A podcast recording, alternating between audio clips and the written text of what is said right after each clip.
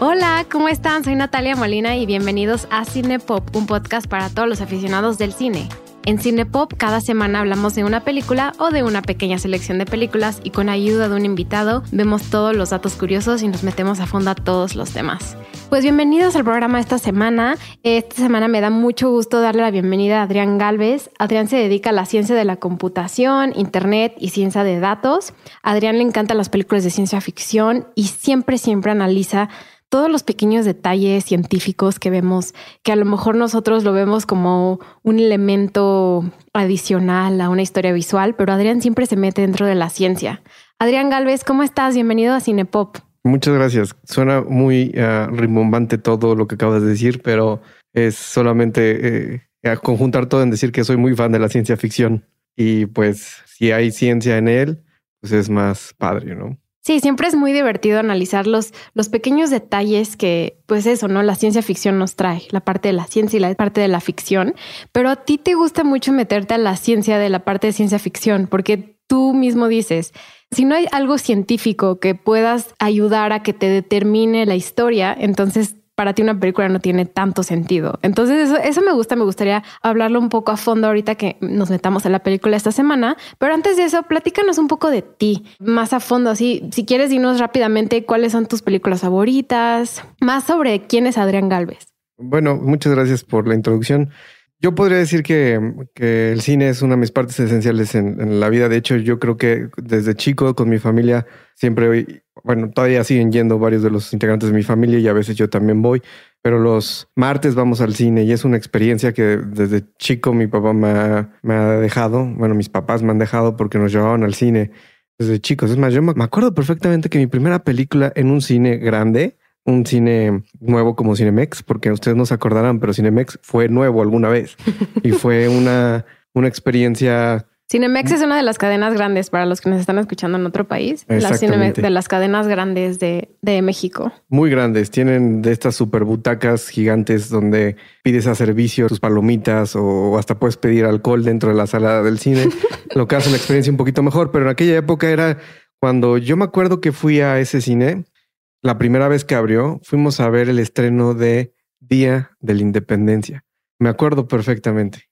Con Will Smith. Con Will Smith, exactamente. Pero puedes darte cuenta que no todas las películas de ciencia ficción tienen muy buena reputación. Uh -huh. Sí, es que hay películas o sea, que tienen entretenimiento. Hay otras películas muchísimo más profundas y que tienen un mensaje mucho más grande y que son más lentas que una película de acción, como puede ser en Día de la Independencia.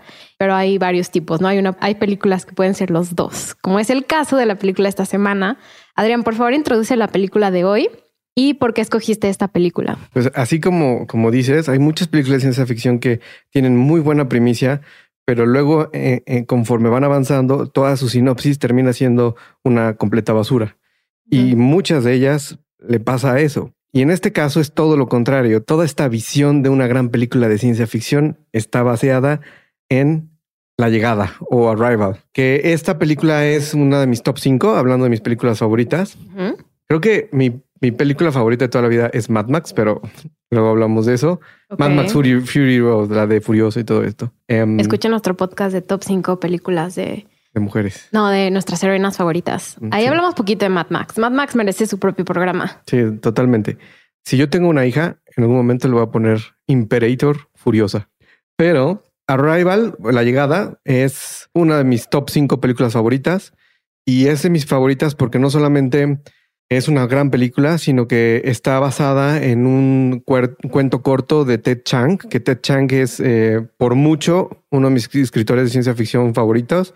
Eh, muchas personas van a decir eh, que um, tal vez um, estoy en lo incorrecto, pero junto con Murakami, porque Murakami también hace un poco de ciencia ficción, aunque es más fantasioso, pero son mis dos escritores favoritos de ciencia ficción o fantasía. Eh, la verdad es que, que bueno, eh, rebasando el punto de Murakami, Ted Chiang es un escritor que habla mucho de ciencia y filosofía y los combina muy bien. Eh, él es un, es un ingeniero en ciencias de la computación que por azares del destino se dedicó a, hacer escritura en ciencia ficción y la verdad es que le ha ido muy bien porque es el más cercano a, hablar de ciencia en tu ciencia ficción y es el que combina muy bien estas teorías físicas con sus historias. Sí, emplea, digamos que la ciencia y la física es una forma de expresión para su narrativa. Y las matemáticas, principalmente. Es muy bueno en eso. Pues muchas gracias por esa introducción de Ted Chiang. El cuento al que te refieres es Story, Story of Your Life. Es el cuento exactamente del que vamos a hablar ahorita o el que se basó la película de Arrival. De hecho, Arrival, el título original con el que se grabó es Story of Your Life. Arrival lo cambiaron hasta después. Entonces sí manejaron este título durante el proceso de filmación. Eh, luego hicieron, hicieron pruebas con con audiencias para ver si funcionaba el título y no, y lo quitaron y pusieron Arrival. Pero toda la película se grabó bajo el título Story of Your Life o Historia de tu vida. Y, por ejemplo, em, este libro Story of Your Life, bueno, este pequeño cuento, porque es un porque está dentro de un libro, ¿no? O cómo está, porque sé que es muy corto, pero cómo funciona. En el pasado salieron varias historias, o sea, él, él escribía las historias y las, las publicaba. Y después los hizo un libro que Story of, of, of Your Life fue publicado en 1999. Pero en Story of Your Life hay varias historias y entre ellos también está un libro, que, bueno, un cuento que se llama Division by Zero, que también es muy bueno, que deberían hacerlo películas y casi mucho, muchos de sus personajes son mujeres, que es interesante en... Mm, interesante contrastarlo también con eh, Denis Villeneuve. Ahorita, ahorita me gustaría hablar, hablar de ese detalle de cómo estos dos, pues bueno, en este caso este autor, Ted Chang y artista Denis Villeneuve, eh, utilizan a personajes mujeres, pero lo, hablamos en los temas. Sí, me parece, me parece muy bien. Pues podemos empezar de una vez y hacer el debate entre historia de película y libro. Eh, más adelante podemos introducir la película para quienes a lo mejor, si están escuchando este podcast y la desconocen, eh, darles un poco de contexto e invitarlos a verla, ¿no? La película es Arrival, como ya mencionaste, La llegada en español, salió en 2016 y dirigida por el aclamado director Denis Villeneuve, que es de origen canadiense. Seguro han escuchado últimamente mucho de Denis, porque Denis dirigió Dune, la película de Timothy Chalamet, que es una adaptación del libro que él mismo adaptó. Y eh, también ha dirigido otras películas muy, muy buenas, eh, como Sicario, Enemy, Prisoners. Sicario sí es buena. Bueno, no sé, pero yo sí te puedo decir que Dune, hablando del tema de ciencia ficción, es una de las mejores películas de ciencia ficción para mí. Sí, la verdad, Dune es espectacular. Em, tenemos que ver qué tipo de premios ganan los Óscares, porque está nominado a varias y cuando salga este programa todavía no van a haber sido los Óscares. Eh, pero, pero pues sí, ahora Denis Villeneuve es, es, muy aclamado y sobre todo muy aclamado en este género de ciencia ficción.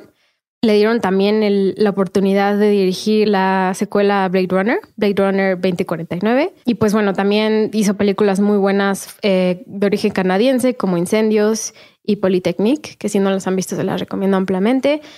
Y eh, pues eso es un, un, poco de Denis Villeneuve. Em, él mismo dice que le ha encantado la ciencia ficción desde joven. Eh, de hecho, aunque él no escribió el guion de Arrival, no hizo la adaptación, él estaba buscando hacer ciencia ficción. Entonces, este fue como su primer, bueno, podría decir que después de Enemy, su, uno de sus segundos encuentros con la ciencia ficción. Y ahora este verano va a empezar a grabar Dune, eh, la segunda parte. Em, regresando un poco a Rival, me parece interesante hablar como en el año en el que salió 2016. Es, es en el año donde se fue la elección, donde ganó Trump. Y, y, creo que la película tiene mucho que decir sobre el tipo de ambiente que existía en ese momento y lo que... Pero tú crees, porque ¿cuándo fue grabada exactamente esa película? Fue en 2015, un año antes. ¿Y ya sabíamos que Trump iba a ser candidato? A lo mejor no tanto de Trump, sino a lo que se estaba posicionando la sociedad, a los pensamientos que teníamos colectivamente, bueno, yo no particularmente, pero en el caso de Estados Unidos y lo que simbolizó Trump en esta culminación para las elecciones, ¿no? Esta necesidad de pertenecer a un solo lugar, de de volver a subir fronteras, de cerrar todo, ¿no? Entonces yo creo que Arrival será en un lugar como importante en el mundo artístico porque empieza a poner estas, estos, estas ideologías que sumergieron en, en 2015-2016 y, y, las pone, y las pone a prueba. Te la voy a debatir un poquito porque fue, fue grabada en 2015. Por cierto, yo también eh, estudié Relaciones Internacionales, entonces tenemos un tema a, a discutir aquí. Eh, sí, los, que, los que no conocen Cinepop, yo estudié relaciones internacionales em, y siempre me gusta analizar las películas en, el contexto geopolítico, en el contexto internacional. Y Adrián también estudió relaciones internacionales. Sí. Y yo tengo el tema un poquito distinto. Yo, yo tengo una visión distinta de cómo fue grabada la película y en qué otro contexto fue. Yo lo veo más en el contexto geopolítico de China. De cómo económicamente China empezó a, empieza a ganar, o bueno, ya es una potencia mundial económicamente, y cómo China ah, em, empezó a ser un actor principal en las decisiones eh, geopolíticas del mundo. Entonces, más allá de un contexto político, creo que Denis, Denis, Denis se pronuncia. Sí, Denis, o eh, nuestro amigo Denis. Aquí en, los, aquí en Cinepop le hablamos a los directores como si fueran nuestros amigos, así que le puedes decir por su primer nombre. Eh, Denis. Denis, yo creo que lo que vio en este aspecto de la película fue más allá de un contexto de un solo país. Recuerda que está muy claro en la película esa división entre estos alienígenas que, es, un, es, el spoiler que voy a poner. Ok, ya, a ver, spoiler warning. Si no han visto, si no han visto Arrival, está la pueden rentar en YouTube, está en Google, está en varios lugares a la renta. Lamentablemente no está disponible así como en cualquier plataforma de fácil acceso, pero seguro la conocen, seguro la han visto, seguro tienen el Blu-ray, ya. Vayan a su blockbuster. Ah, no, ¿verdad? si escuchan este podcast en el pasado, si es posible. Exacto. Ah, ¿verdad? Ah, ¿verdad? Muy bien. Pero bueno, regresando al tema, el contexto creo que es más allá de un solo lugar, porque recuerda que este Denis es, es canadiense. Los canadienses no ven el mundo desde un punto de vista geocentrista. Entonces, esta película está hecho para un mundo humanamente global. Entonces, el punto donde, donde los poderes cambian en la película está muy bien expuesto y el spoiler es que pues es un primer contacto. Así como en muchas películas que hemos visto antes, hay un primer contacto eh, alienígena en la Tierra y estos llegan a la Tierra y se establecen en el planeta por un rato. O sea, sí llegan a la Tierra, pero nunca tocan la Tierra. Pues es que se quedan a cuántos centímetros, a unos metros de tocar. ¿Por qué no tocan? ¿Por qué nunca llegan a? Es que sí lo tocan, porque cuando llegan a la Tierra lo que hacen es, es entrar a la atmósfera terrestre. Entonces técnicamente sí están en la Tierra. Interesante. De que no tocan el, el piso es otra cosa. Están flotando, pero no tocan. Em, sí, me gusta eso que dices de Denis, pero también me cabe recalcar la importancia del guionista. Porque, y es algo que también he, en otros programas, ¿no? La línea que existe entre los artistas con los que llegamos a, la colaboración a la que llega este, esta historia, ¿no? Porque tenemos la historia de Ted Chiang, luego tenemos el guion de Eric Heiser, que sí es americano, y posteriormente Denis Villeneuve. Recordemos que Denis no escribió el guion, sí escribió el guion para Dune, sí hizo la adaptación del libro, pero no escribió el guion. Pero ¿no crees que sí fue como bien em, asesorado por Ted Chiang? Que otra vez hablando que es un inmigrante chino. Sí, claro, no, o sea, a Ted Chiang le mandaron la película de incendios de Denis Villeneuve. Le dijeron, queremos que este director haga eh, la adaptación de tu libro. Y, de hecho, a, a Denis Villeneuve le dijeron, queremos que tú escribas la adaptación. Y él no quiso, no se atrevió a hacerlo se le hizo muy, dijo, no, ¿cómo voy a adaptar esta historia? No es algo que Eric Heiser, que lo nominaron a un premio en la academia por mejor guion adaptado, lo hizo, lo hizo muy bien. ¿no? Entonces yo creo que es una buena colaboración entre lo que hizo Denis y lo que hizo Eric, al mismo tiempo también con la historia de Ted Chang. Que creo que Eric, Eric, ¿cómo se apida otra vez? Heiser. Eric Heiser creo que, mm, que venía buscando el hacer esta película desde hace años. Y pues bueno, ya las películas de ciencia ficción ya cuentan con un poquito más de, de, de seriedad y ya tenemos más tecnología para hacer estas películas, entonces creo que llegó en el año correcto también de Arrival. Ahora me gustaría meternos más en la trama de la historia y de hablar de los actores también, creo que es muy importante. Espero les gusten los martes por la mañana, porque Denis Villeneuve dijo que esta película está basada en en, un sentimiento que todos tenemos un martes por la mañana cuando está lloviendo. Esa es la atmósfera que él quería hacer. Eso es lo que quería que los actores reflejaran. Entonces te pregunto, Adrián, ¿a ti, ¿para ti esta película se siente como un martes en la mañana? No, me recuerda un verano en la Ciudad de México. Para los que no sepan, la Ciudad de México en verano es de lluvias constantes. Entonces casi todo el cielo es oscuro. Y aunque el clima es divino, el cielo siempre está oscuro y llueve constantemente por unas horas. Luego deja llover y puedes salir a la calle sin ningún problema. Sí, sí está muy interesante eh, cómo relaciona ese sentimiento que él tiene de un martes por la mañana, a lo mejor de cuando era chico, y transformarlo en esta forma visual, ¿no? Que vemos en Arrival, que es espectacular. Eh, hablamos de Amy Adams y Jeremy Renner. Ah, ese, es ese es un punto muy importante. Por ejemplo, Amy Adams se me hace una gran actriz y todas las películas que he visto con ella lo hace muy bien y le crece el personaje. Es estos personajes histriónicos que, que cambian de acuerdo a la película y no siempre son los mismos actores. Eh, el lado contrario es con Jeremy Renner, o Hawkeye. El cuate solamente actúa igual siempre. Y esta película yo creo que es la diferencia. Esta película podría decir que es la única película que he visto de él en donde actúa bien. No me gusta Jeremy Renner. Siento que fue desperdiciado su papel aquí. Pero, es, pero lo hizo muy bien de segundo actor. Es que eso es, eso es un tema a lo que quería llegar. Amy Adams, o sea, eh, es, es muy importante porque es una, en ese momento, en 2015, ahorita ha perdido un poco de relevancia porque no ha salido nuevos proyectos, pero pues yo creo que en 2015, en el momento que la castearon, fue, eh, era de las actrices más irrelevantes para Hollywood. No digo que no siga siendo, pero ahorita últimamente no salen muchas cosas. Pero recuerda que ese mismo año o un año anterior la castearon para Luis Lane, para Superman. Sí, no, y también eh, justo había terminado de, grabar American Hustle, en la cual la nominaron a Mejor Actriz. Eh, en 2013 la nominaron para The Master, en 2011 The Fighter. Entonces, digamos, los principios de los 2010 de los 2010 de los 2010 fueron muy importantes para para Amy Adams y yo creo que esa fama se culmina en Arrival y luego sigue teniendo buenas películas. La nominan en 2019 por Vice, la película dirigida por Adam McKay, pero eh, Amy Adams fue la primera opción que querían castear para la película y lo lograron. O sea, Amy Adams leyó el guion y dijo, de aquí soy, o sea, eh, quiero hacer esta película porque quiero hacer esta película. Y de hecho ella se iba a tomar un break y decidió no hacerlo porque le encantó. Y, y, pues sí, eso. Amy Adams es la actriz principal, pero no solo es una actriz principal en una película pues sí, de Hollywood, un blockbuster grande. Es una película de ciencia ficción. ¿Cuándo vemos a mujeres principales con papeles así de grandes, importantes como titulares? No muy seguido. Sí, pero no. Weaver. Sigourney Weaver, eh, también Jodie Foster en Contact, una película que me gusta mucho y que inspiró mucho esta película también. Eh, sí, lo, sí existe, pero no es tan común. Vemos a un personaje mujer central en la historia y un personaje hombre que solo es como el sidekick. Solo está ahí para sí darle apoyo y sí crea la historia junto a ella, pero es solo eso, o sea, es un personaje que está dándole ayuda a que el personaje principal de Amy Adams crezca y, logre sus metas, ¿no? Que es un poco más la historia como si fuera el guion. Pero sí, yo creo que fue muy importante que la castearan y, y su actuación, o sea, fue espectacular. No la nominaron, desafortunadamente.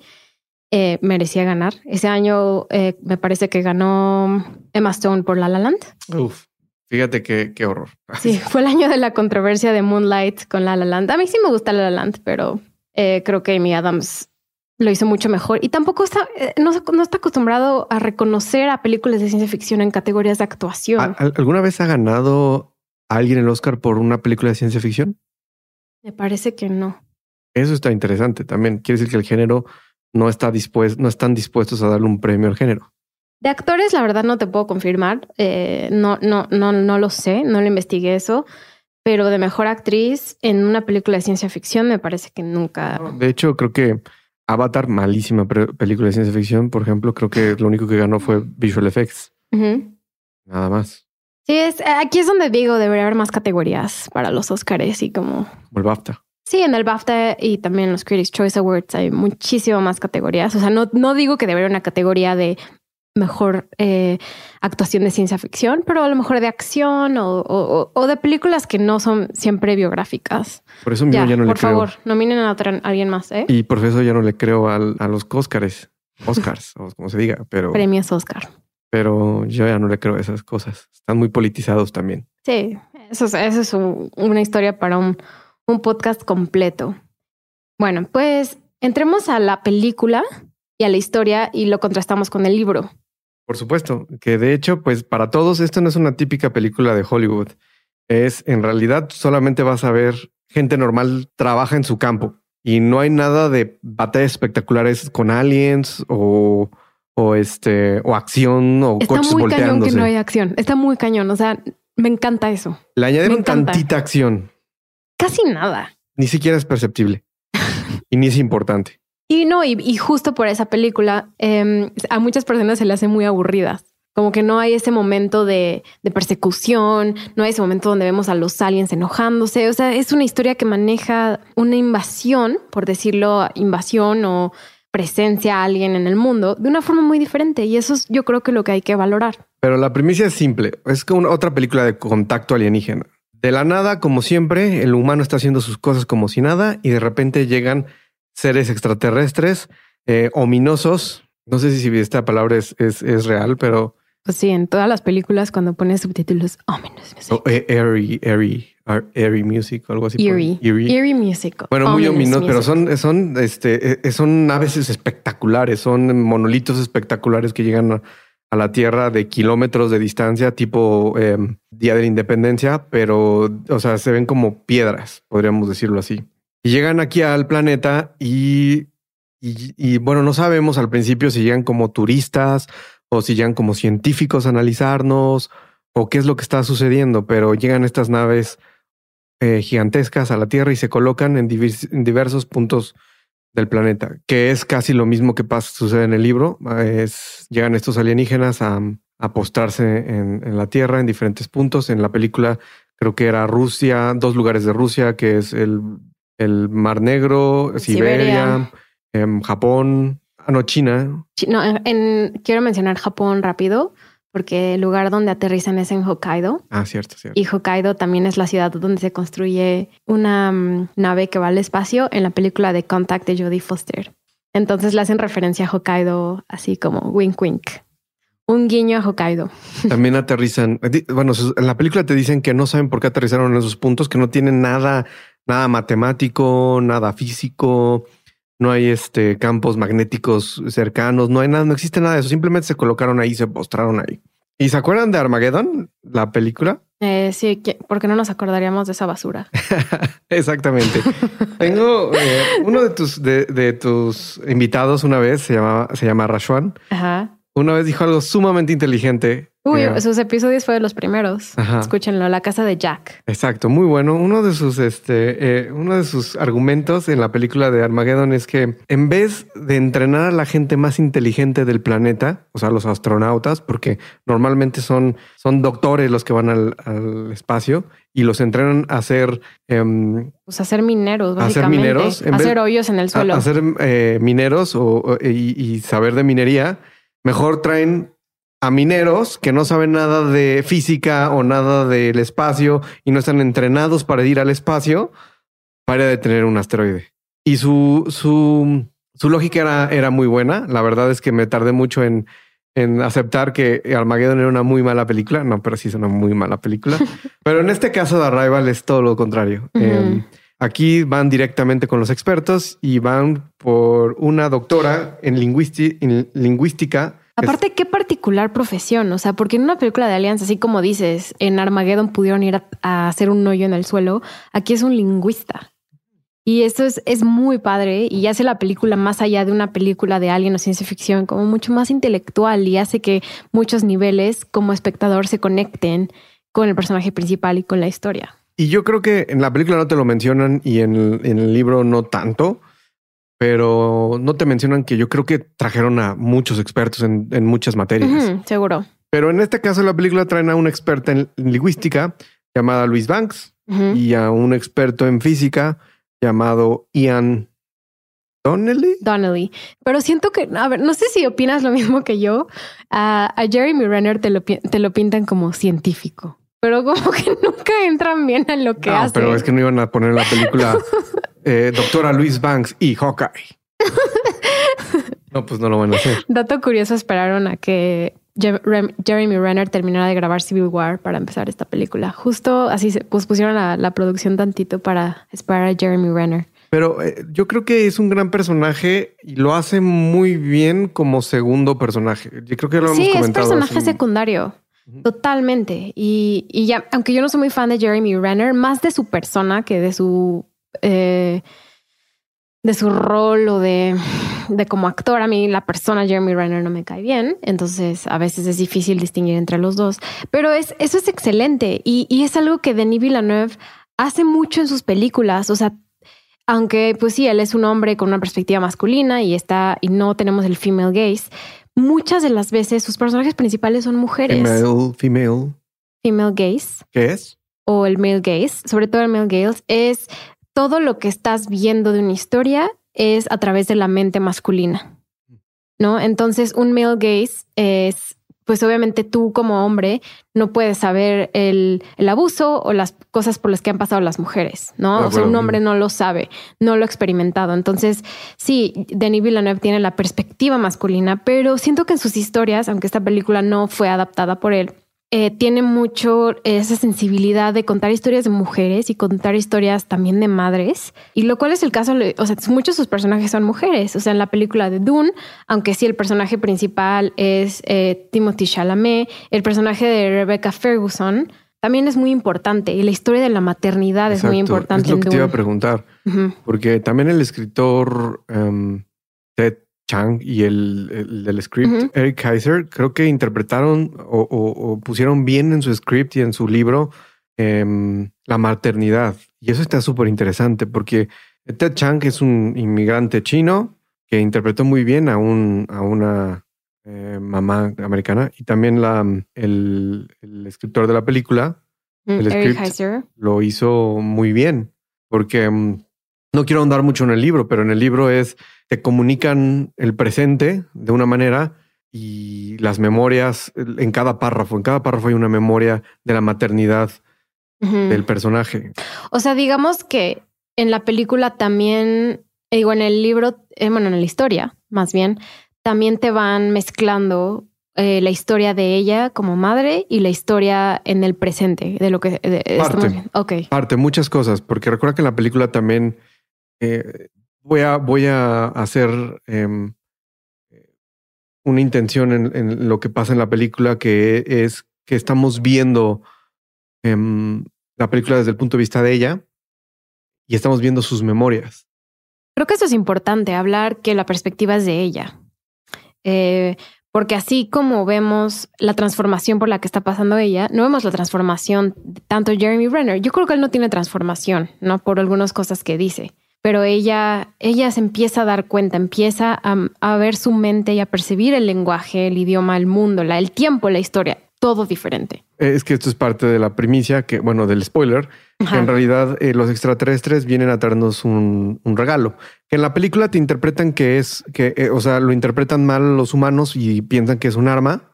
Entonces de repente empiezan a comunicarse con los extraterrestres y de repente ellos entienden que lo que quieren dar los extraterrestres a los humanos es un arma, cuando en realidad está mal, la traducción está muy mala. De hecho, es, e, e, en el libro, tanto en el libro como en la película, hay una referencia donde dicen que cuando el capitán Cook llegó a Australia.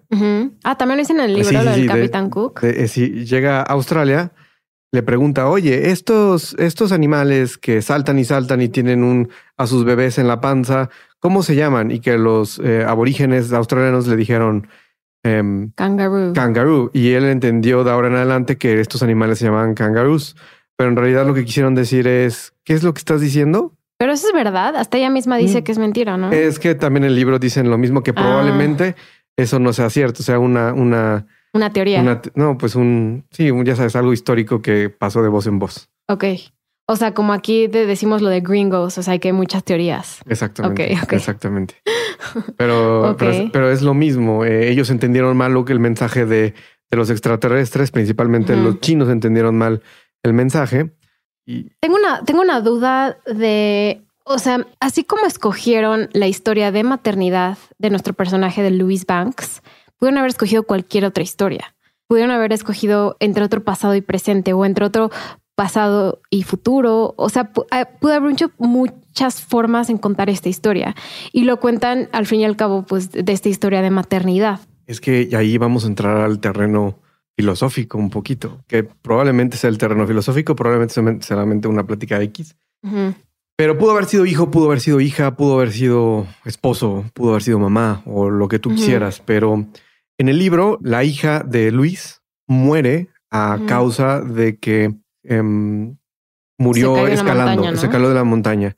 Y en la película muere de cáncer, lo cual en, te pregunto, si tú supieras cómo vas a morir, ¿harías lo posible por impedirlo? Eh, es que justo aquí está todo el tramo de la película y Exacto. toda y toda la premisa y es, es así es como termina la película. O sea, Luis le pregunta a Ian si tú supieras cómo acabaría tu vida, la seguirías viviendo. Eh, y yo creo que el mensaje de la película es que es inevitable. O sea, tú va- tú sabes que te vas a morir, no sabes cómo vas a saberlo y que y si vas a ser madre. O sea, no- lo, lo trágico de aquí es que pierdes a la hija, pero tú eventualmente más o menos sabes tu camino. A lo mejor decides ser madre, a lo mejor no, pero todos tenemos un principio y un fin. Y yo creo que eso es lo que la historia trata de decirlo y lo que nos quieren decir con la historia eh, de lo que estos aliens también quieren transmitir. Porque incluso vemos que uno de los aliens muere. Eh, este alien y, una de las líneas que usan es, este, eh, creo que es Costello el que se muere, uno de los personajes de los aliens.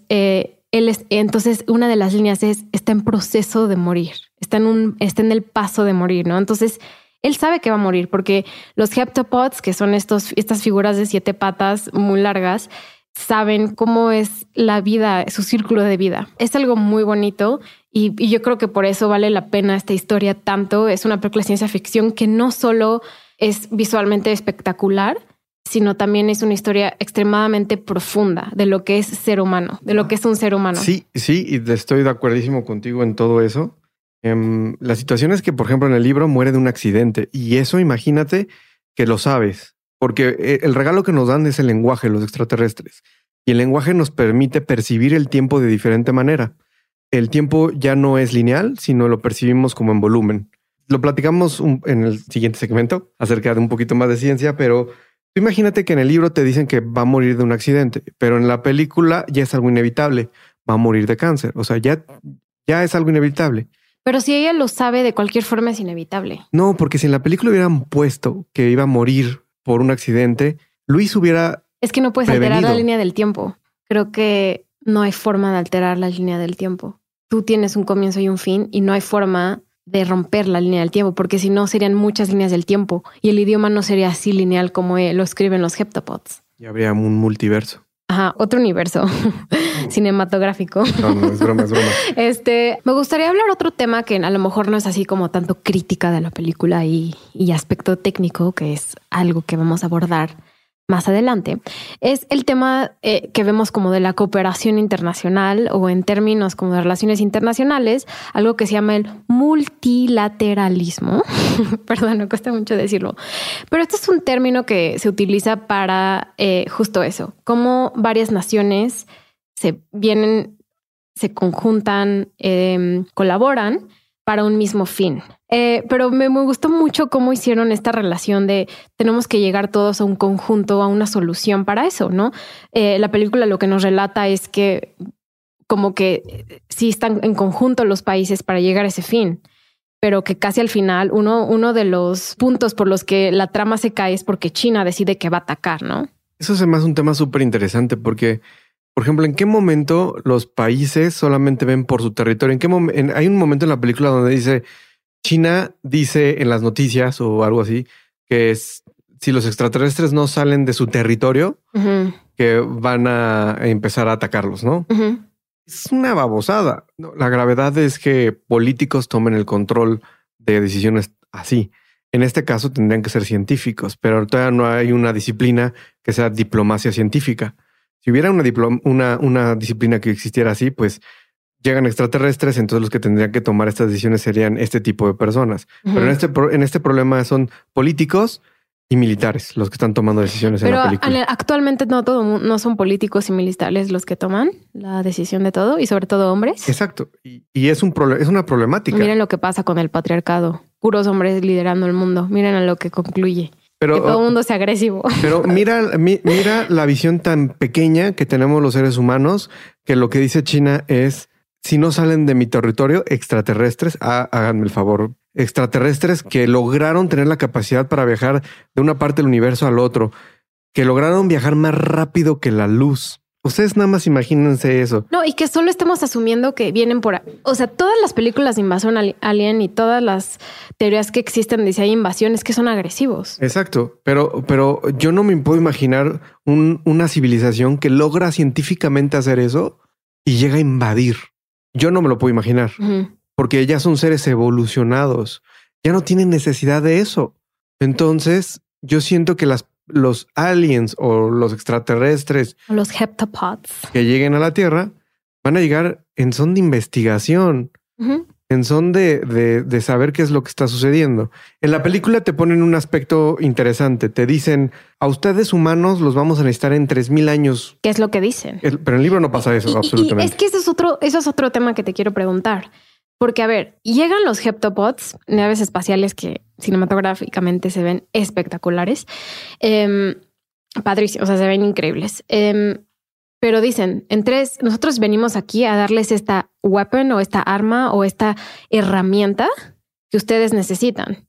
O- sea, la- el único razonamiento que se lo usan es para que los humanos vean el línea del tiempo de forma circular y sepan que los tienen que salvar. No, es que es muy fácil. Para, las, para los extraterrestres es necesario que todos estemos en un nivel cognitivo mayor. Y yo creo que es, e, eso sería, No creo. Yo creo O sea- que es por razones completamente egoístas que lo están haciendo. ¿tú crees? Porque dicen que en 3000 años los humanos van a salvar a esa, Pero- a esa especie. Entonces, yo lo que creo que lo hacen es para que ellos perciban el tiempo de la misma forma que ellos y sepan cómo tienen que salvarlos en el futuro. Está perfecto, Porque- porque, ellos ya saben qué es lo que va a pasar en el futuro, entonces no lo hacen de manera egoísta, ya están en otro nivel cognitivo los Sí. extraterrestres. Ok, vamos a pasar al tema científico si quieres.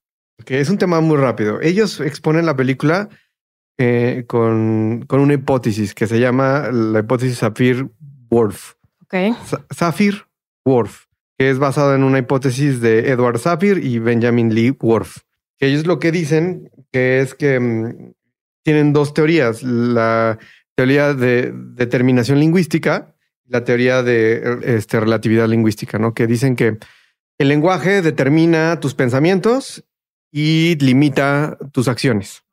Eso es la determinista. Y la, la relativa es que solamente infiere en tus, en tus pensamientos, que no es, no es tan necesario. Pero, por ejemplo, hay un, hay un caso, hay un caso de, por ejemplo, una niña que encontraron cuando tenía 12 años y no, em, no sabía hablar porque sus papás la encerraban en su casa.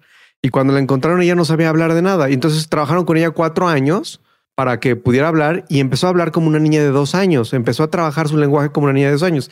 Es lo mismo para los extraterrestres. Si los extraterrestres llegaran aquí a la Tierra, hablarían con nosotros como si fuéramos unos niños. Siento que lo que estás diciendo tiene mucho sentido, pero no está ejecutado de forma muy buena en la película.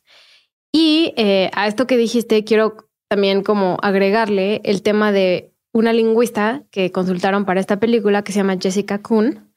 Y eh, Jessica Kuhn dio muchos vistos buenos para la película, pero en muchas otras cosas dijo que estaba todo mal. O Claro. sea, por ejemplo, dijo que un lingüista no es un alguien que esté mm, Traduciendo. traduciendo. Eso no existe. O sea, no existe un lingüista que traduzca. Eso es completamente una falacia. Por eso Amy Adams en su papel como Louis Banks era pro, era la mejor en su rama. Pero por eso no existe. O sea, existe un lingüista, es súper académico, pero no hace, o sea, no hace traducciones. De acuerdo. Entonces eso, eso se me hizo como muy curioso. Entonces, obviamente, la película sí eleva y, y, y sí pone en un pedestal eh, a un personaje que tiene estas cosas. O sea, es, lingü- es lingüista, pero también traductora y también súper poderosa y bla, bla, bla, bla. O sea, sí lo, sí lo pone un poco en un pedestal. No tiene poderes, ¿eh? pero sea, Como es, Lois Lane es no doctora. tiene, es cierto. es doctor y sabe muchas cosas. Pues sí, es prácticamente las personas que necesitamos en esta sociedad. Pero, eh, pero es los extraterrestres te invaden y te dan un lenguaje para que puedas percibir el tiempo distinto. Y regresando a la forma en lo como estás viendo la película, esta Luis, Luis Banks, Jamie Adams, empieza a ver la película de diferente manera. Empieza a percibir, empezamos a ver la película de diferente manera, porque empieza a ver recuerdos del futuro de ella y empieza a ver recuerdos del pasado y del y estás viendo el presente. Entonces ella ya lo que ves en la película ya es ya es una otra otro tipo de narrativa y es cuando identificas que estás viendo el pasado, presente y futuro de ella, cosa que en el libro lo puedes identificar con los verbos en pretérito, presente y en futuro. Entonces tú puedes ver esta, esta diferencia tanto en el libro como en la película. Hablemos un ahorita más de la película y, cómo nos presentan este tema eh, particularmente. Porque eh, yo creo que las herramientas que utilizan para contar esta historia entre presente y futuro, eh, pues obviamente los usan como si fueran flashback. Son excelentes, o sea, de verdad es... Son memorias, es como... Es, es como son memorias, pero del... Es como cuando tú te empiezas a, a pensar en el pasado y te acuerdas de momentos bonitos de tu vida, pero en la película te los presentan esas memorias como, como el futuro. A mí lo que me fascina es eh, eh, la historia entre Ian y Luis y cómo va escalando su relación de amistad. O sea, porque yo creo que empieza como una amistad y evoluciona, o sea, también de trabajo, pero amistad, y evoluciona algo más romántico. Pero... Es lo normal, ¿no? Cuando estás en un trabajo, evoluciona algo Sí, pero me gusta muchísimo cómo está, cómo está realizado. Creo que lo, lo hicieron excelentemente bien. Y, y, al fin y al cabo es triste. O sea, la, la historia acaba bien. O sea, los, los, los heptapods, los aliens logran transmitir este, esta capacidad lingüística que Luis al mismo tiempo transmite al resto del mundo, eh, que es algo muy bonito, pero también terminó triste. O sea, sabemos que el, que es en el futuro que la hija de Luis muere, pero que también se separa de Ian y que ellos lograron constituir un matrimonio, pero que al fin termina, ¿no? Em, y yo creo que es algo que a mí me, me gusta mucho porque es una historia pues de la vida normal, o sea, las cosas pasan, las cosas terminan. Exacto, pero ¿sabes por qué terminaron? ¿Por qué? Porque no siguieron el consejo del doctor Emmett Brown. Eh, Luis le dijo lo que iba a pasar en el futuro. Se lo dijo con anticipación a Ian, que no podía percibir el tiempo como lo percibía Luis.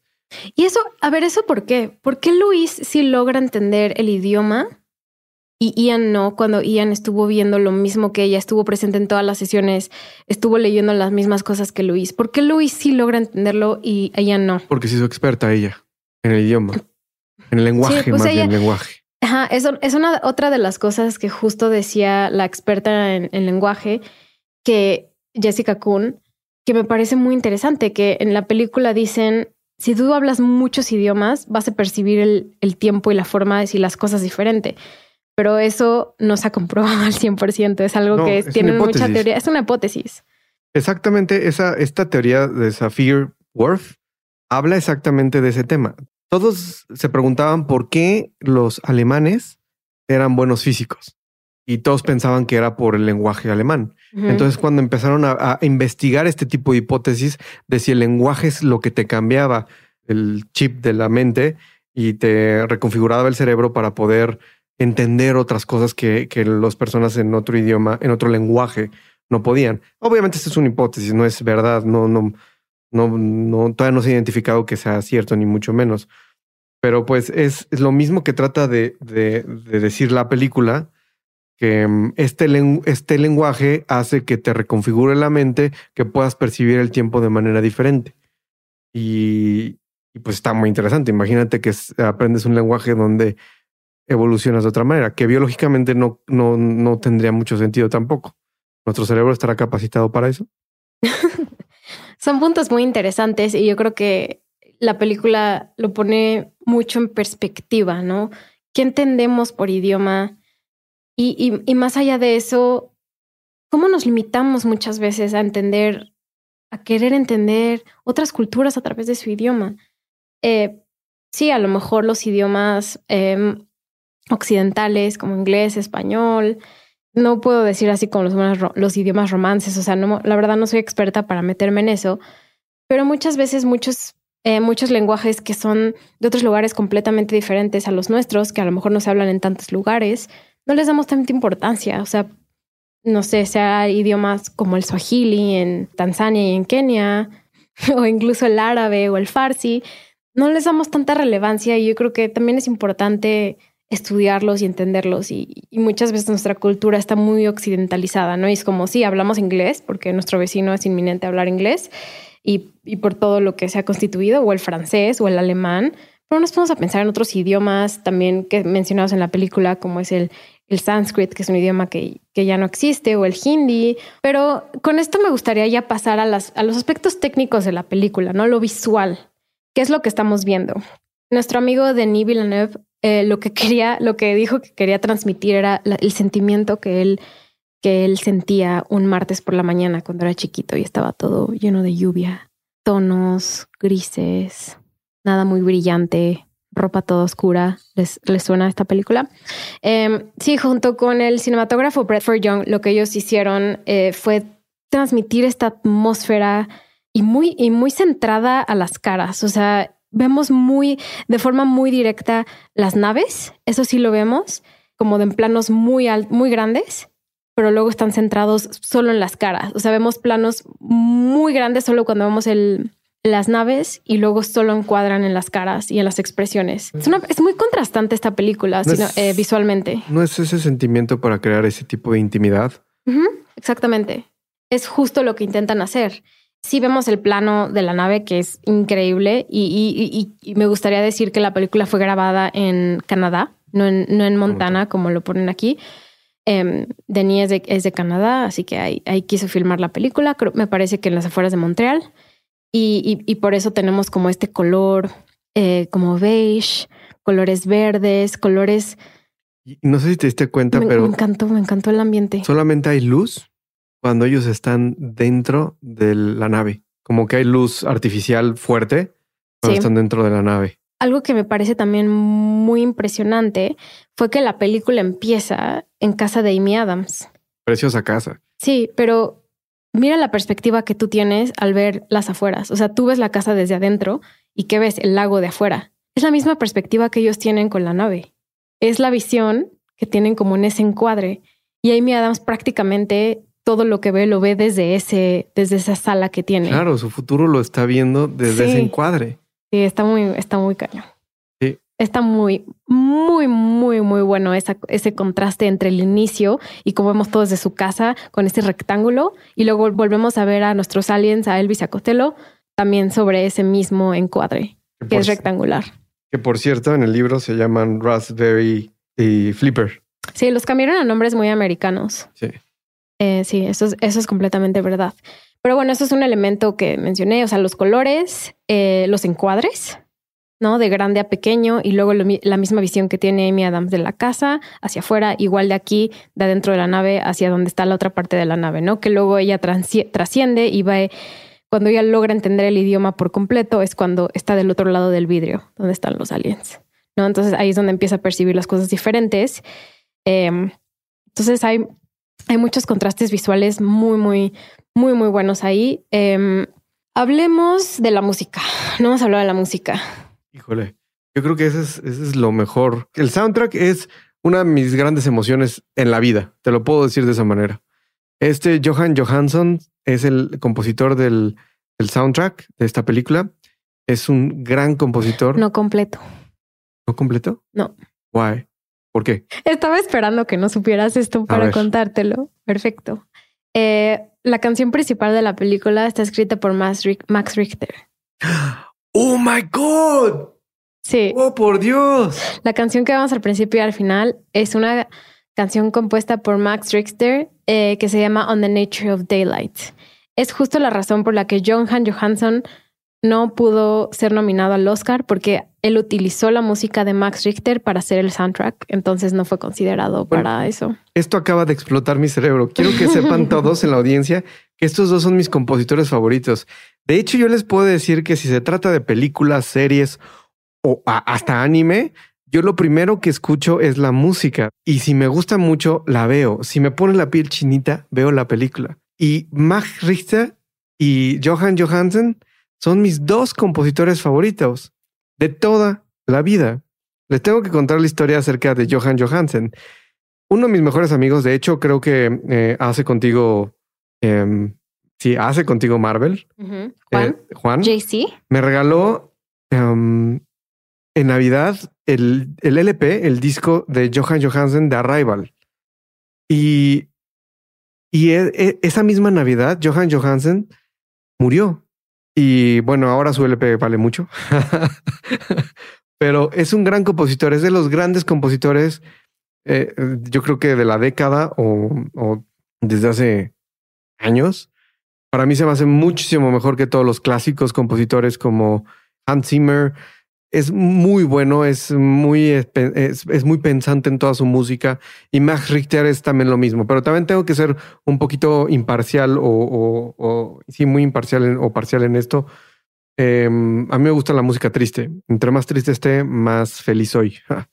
Entonces, esta música eh, queda muy bien con la película. Es ahora sí, como dicen en los subtítulos, ominosa. Um, Ominous music. Y lo hace muy bien y te hace sentir Em, la tristeza, te hace sentir eh, los extraterrestres, o sea, cuando llegan estas naves gigantescas, te hace sentir que llegaron las naves gigantescas. Lo hace muy bien la, la música. ¿Tú qué opinas, Natalia? A mí me fascina la música. Me parece escalofriante que Johan Johansson ya no esté con nosotros. Me parece increíble que al fin y al cabo sea una colaboración, porque yo siempre digo, las películas son una colaboración, sí es un trabajo de Denis Villeneuve, sí es un trabajo de Amy Adams, pero pues es un, es un trabajo que se hace en conjunto. Entonces a mí me encantó em, aprender esto de que Max, Max Richter también hizo la música. Max Richter, de verdad, si no lo conocen, escúchenlo, escuchen su música, escuchen sus soundtracks. Adrián, tú sabes más, ¿qué, qué, qué más ha compuesto Max Richter? Pues uh, Max Richter, una de sus grandes eh, composiciones es, es, una serie que se llama The Leftovers. Tienen que eh, ver la serie y escuchar el soundtrack. Para mí es la, mi, mi serie favorita. ¿No habrá hecho también el soundtrack de um, Station Eleven? No. no, no, ha hecho es que la verdad, o sea, no es tan conocido por su trabajo cinematográfico. O sea, sí, obviamente Leftovers eh, hizo un episodio para Black Mirror, me parece. Em, Ah, hizo recientemente eh, Ad Astra con Brad Pitt y también va a salir su soundtrack en una película que se llama Spaceman, eh, en la que va a salir Adam Sandler y Carrie Mulligan. Interesante mezcla, ¿verdad? Sí, ya sé. Entonces yo creo que no es un compositor muy conocido en el mundo del cine, pero yo creo que se está convirtiendo en alguien muy relevante. Y pues tú, tú siempre has escuchado su música. Toda la vida. Es un gran compositor y, Johan Johansen, pues desgraciadamente ya no está, pero escuchen el soundtrack de Arrival, está en Spotify. Me gustaría pasar al tema de los de cómo crearon el lenguaje de los heptapods. ¿Qué opinas de lo visual de cómo está creado el mundo de los aliens y, por ejemplo, cómo contrasta con los, los trajes que trae Amy Adams o que traen los humanos y que traen los americanos?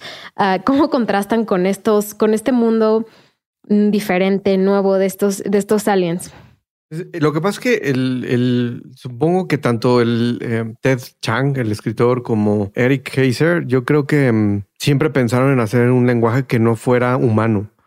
Entonces, eh, yo supongo, y bueno, tengo la teoría, porque no, no, no tengo la certeza, contrataron una serie de diseñadores gráficos que hicieron algo que se asemejara a algo semiográfico, algo, o sea, semiográfico me refiero a algo como, como la señal de la parada del, del camión o el de parar o algo así para hacer un señalamiento. O sea, eso, todo es todo su lenguaje es como logográfico, pero nada más ocupaban diferentes em, em, especificaciones como para, para las preguntas o para em, otro tipo de, palabras, porque todo era logográfico.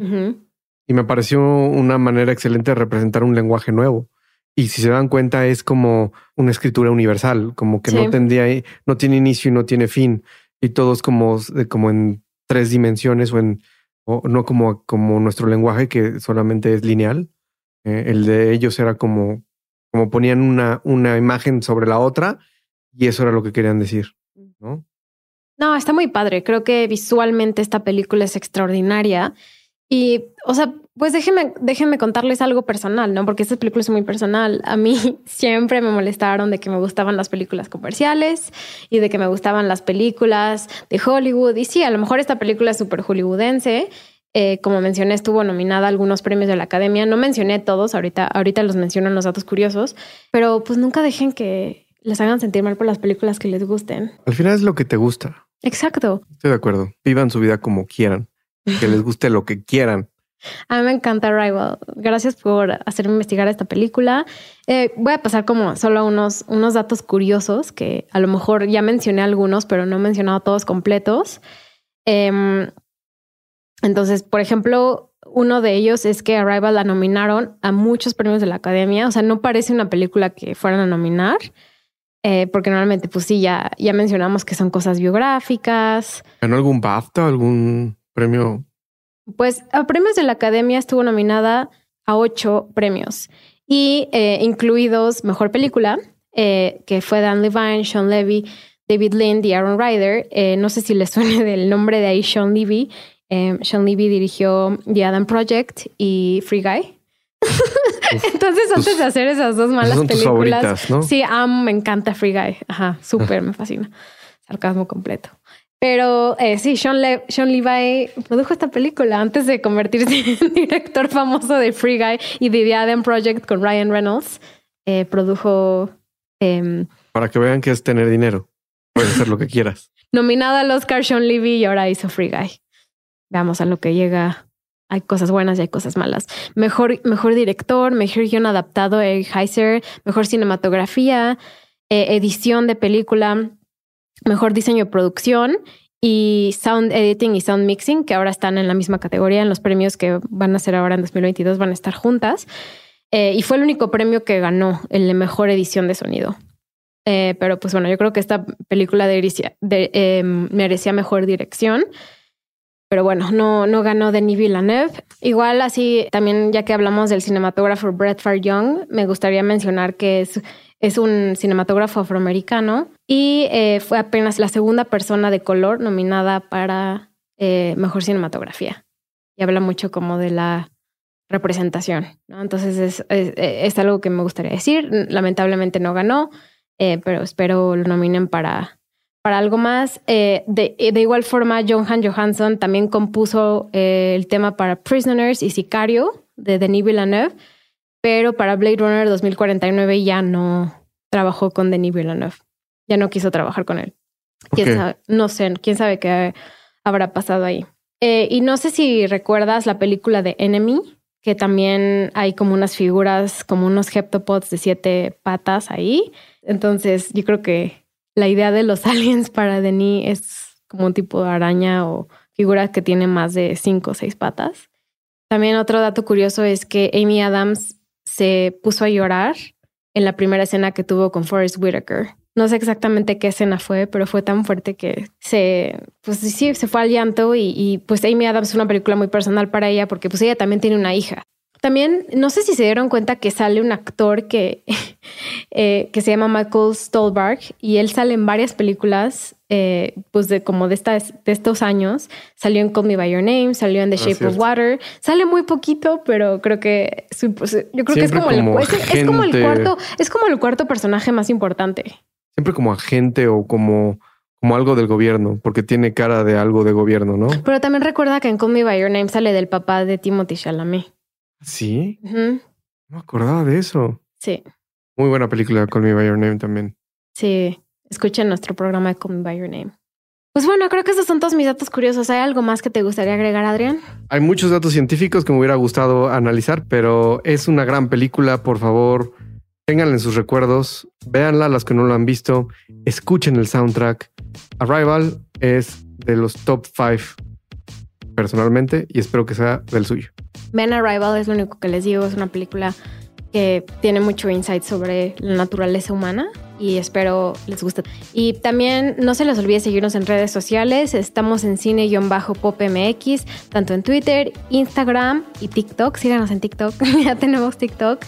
Y me pueden seguir a mí en Natalia Molina BA en Twitter y Natalia-Molina en Instagram. Así que síganos y muchas gracias por escucharnos. Hasta la próxima. Gracias a todos. Hasta luego. Hasta luego. Bye.